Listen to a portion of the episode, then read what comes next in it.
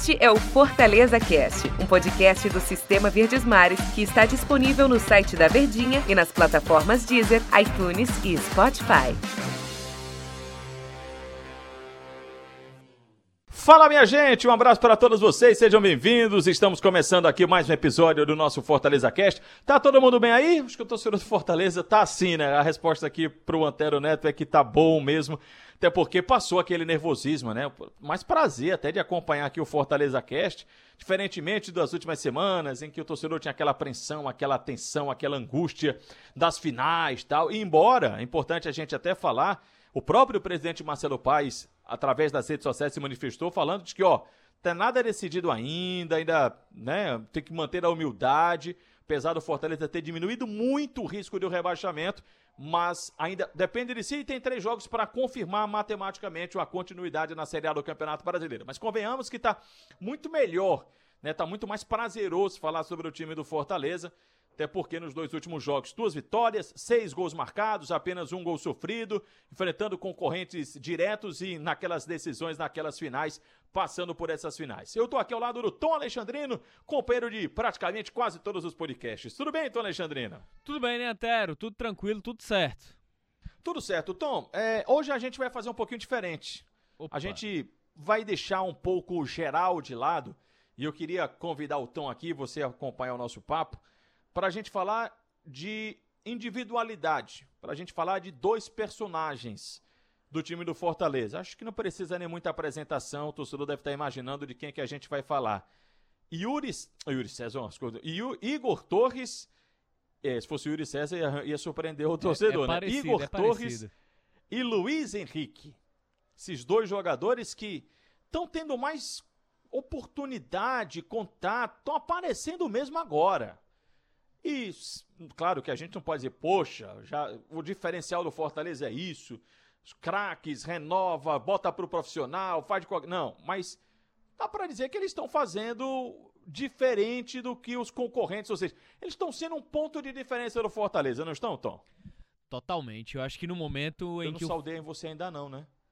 Saudou, saudou. Saudei? saudou Tudo bem, demais. Alexandrino? Tudo bem, Pronto. tudo tranquilo, tá? Vai de novo.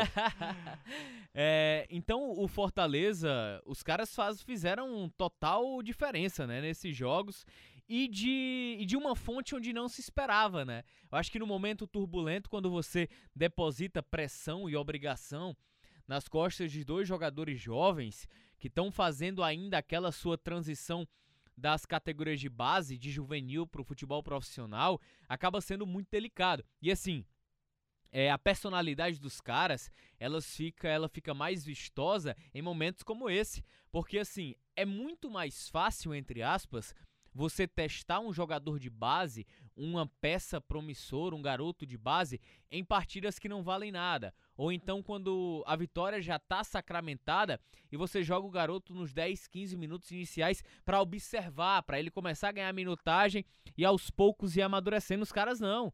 Eles foram pro foguete desde cedo. O Luiz Henrique não vinha jogando na temporada de bate-pronto na ausência de Enderson, o surto de Covid, a necessidade de pensar em não perder para o Atlético Mineiro. O Léo Porto já colocou o garoto para jogar como terceiro volante e em alguns momentos, quando tinha a possibilidade e oportunidade, como um meia armador, que ele é meia de origem, ele é 10 de origem. Foi assim que ele atuou nas categorias de base do Flamengo e foi um dos grandes destaques. Foi capitão do Sub-15, do Sub-18, do Sub-20. Eita! Do Sub-20 e também do Sub-23, né? É naquele Flamengo que jogou no Campeonato Carioca. Rapaz, o negócio aqui foi sério. no Campeonato Carioca. Então, é um jogador que aderiu à responsabilidade. Não veste a 10, veste a 88, mas acabou sendo um 10 que resolveu um dos problemas do Fortaleza, principalmente aquela bola rodando no meio e de criatividade, já que o cara nos dois jogos tem duas assistências aí. Eu acho a história do Luiz Henrique mais impressionante do que o Igor Torres. E vou explicar para ver se o Tom concorda e se você que está nos acompanhando também. O Igor Torres, ele foi muito mais uma necessidade mesmo. Em que sentido? Se o Oswaldo machucou, o Romarinho, na verdade o Romarinho machucou, o Yuri César foi embora, E aí o, Oswaldo machucou também, por isso que o Igor acabou entrando, né? Então você é, teve uma necessidade. Aí você olha para o banco de reservas, você tem um Beckson, mas não tem, talvez, acho que o Beckson não tem tanta velocidade, entrega, disposição física que tem o Igor Torres. Aí você bota o garoto para jogar. Necessidade, meu amigo. Você tá aqui, vestindo a camisa do Fortaleza, bora pro jogo. Agora me impressiona é o Luiz Henrique, porque o Luiz Henrique tá no Fortaleza já há algum tempo e o Fortaleza insistiu, tentou, olhou, foi lá, buscou, João Paulo, contrata, perdoa, aglomera, vem pra cá, dá um castigo, volta. Fez tudo e o Luiz Henrique lá. Verdade. Aí o Mariano Vasquez. Não, o Mariano Vasquez, ele fez umas pouquíssimas boas atuações. Eu lembro do da Sul-Americana. Teve um Depois da lampejo, né? Sul-Americana. Lampejos, totalmente. E aí, não, dá mais tempo. Não, dá uma oportunidade aí. E aí o Luiz Henrique vem, é, personalidade, é apenas ele jogou contra o Atlético Mineiro, contra o Curitiba e contra o Vasco. É apenas o terceiro jogo na função dele, pela primeira vez atuando na função dele. E eu me pergunto, Tom, ninguém olhou para o Luiz Henrique, Tom Alexandrino? Rapaz, essa, essa é a pergunta de 10 milhões de dólares. Ou de um milhão e meio, né? Igual o BBB, de um milhão e meio. Porque, eita. eita. Porque essa situação do Luiz Henrique Antero, e até mesmo em relação ao, ao, Rogério, a gente tem que voltar algumas casinhas antes. O Rogério é um cara muito cri-cri com as decisões dele. Mas ele é um cara cri-cri com as decisões dele ao ponto de apenas ouvir e ter como prática a opinião dele, né? Luiz Henrique veio, foi utilizado numa necessidade em um determinado momento como lateral esquerdo pelo Campeonato Cearense, improvisado inclusive. Só teve um jogo, acho que foi contra o Pacajus, no Castelão, que o Luiz Henrique entrou como volante, não foi tão bem e saiu no intervalo de jogo. Foi isso. Foram as oportunidades do Luiz Henrique com o Rogério Ceni. Então é um cenário que é muito difícil a gente pontuar, né? Não sei. E aí tem muito disso, né? É, alguns atletas não se sentem confortáveis, às vezes, em atuar com um determinado treinador à beira do gramado, que não dialoga, não passa confiança. Tem tudo isso em bastidor. Pode parecer muito clichê, mas isso é muito forte, isso é muito real. Aí, de repente, o garoto, como você frisou, cara, três jogos contra o Atlético. Ele ainda deu um passe excelente que gerou o pênalti do, do Fortaleza. Ele fez uma tabelinha com o David que sofreu o pênalti, que o Oswaldo acabou perdendo aquele pênalti contra o Atlético Mineiro quando estava 2 a 0 já. Então é um cenário em que eu não sei o que te responder.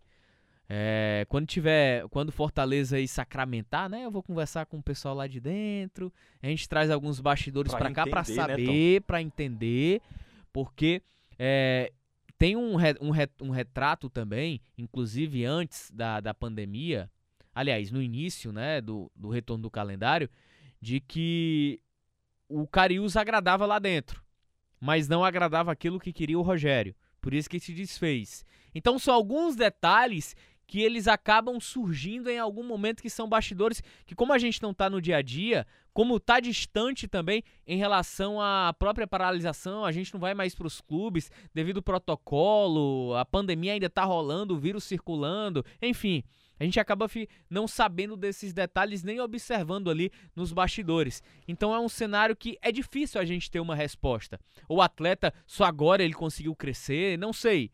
É, e, aí e é muito delicado fazer uma análise porque talvez uhum. a gente seja até leviano, né? Porque não tem muitas certezas. É, e só para fechar nosso papo, Tom, acho o Luiz Henrique mais importante e mais titular do que o Torres, embora o Torres tenha feito um gol contra o Vasco. O Torres é uma peça de reposição, é um atleta é, que a gente. A percepção, né? Desses jogos. É, é um atleta que ainda está no processo de amadurecimento. O Luiz Henrique é um jogador que precisa pontuar alguns defeitos de posição, mas é um atleta mais pronto.